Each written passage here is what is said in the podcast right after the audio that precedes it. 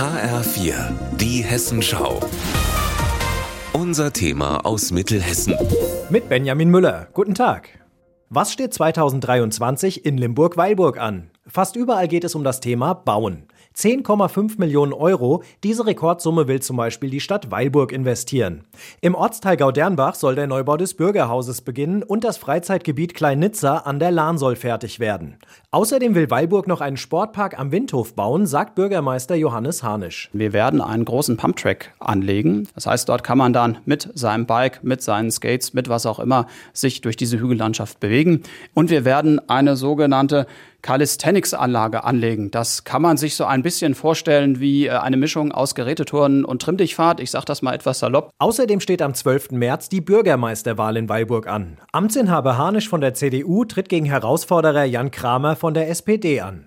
Im November wird dann auch in Mengerskirchen gewählt. Hier wird der langjährige Bürgermeister Thomas Scholz aber nicht mehr kandidieren. Eine bewusste, aber schwere Entscheidung, sagt er. Man arbeitet für die Menschen, mit den Menschen vor Ort für seine eigene Heimat. Das habe ich immer sehr, sehr genossen. In Beselich wird die Frage konkret, ob es einen Kalksteinbruch auf Hängen geben wird.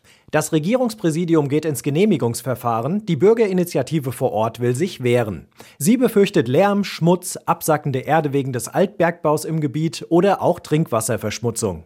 Josef Schulte von der Bürgerinitiative sieht so schnell aber keine Entscheidung kommen. Mal angenommen, der RP würde in den nächsten sechs Monaten die Genehmigung für diesen Steinbruch erteilen, dann wird die Bürgerinitiative mit hoher Wahrscheinlichkeit den Rechtsweg bestreiten. Und umgekehrt genauso. Nebenan bei Heckholzhausen wird es in diesem Jahr einen großen Knall geben. Hier soll die alte B49-Brücke, die Kerkerbachtalbrücke, gesprengt werden. Wann genau ist noch unklar.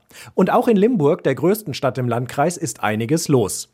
Wird auf den Feldern neben der Autobahn bei Lindenholzhausen ein Solarpark gebaut? Das ist nur eine der Fragen, die sich 2023 klären soll.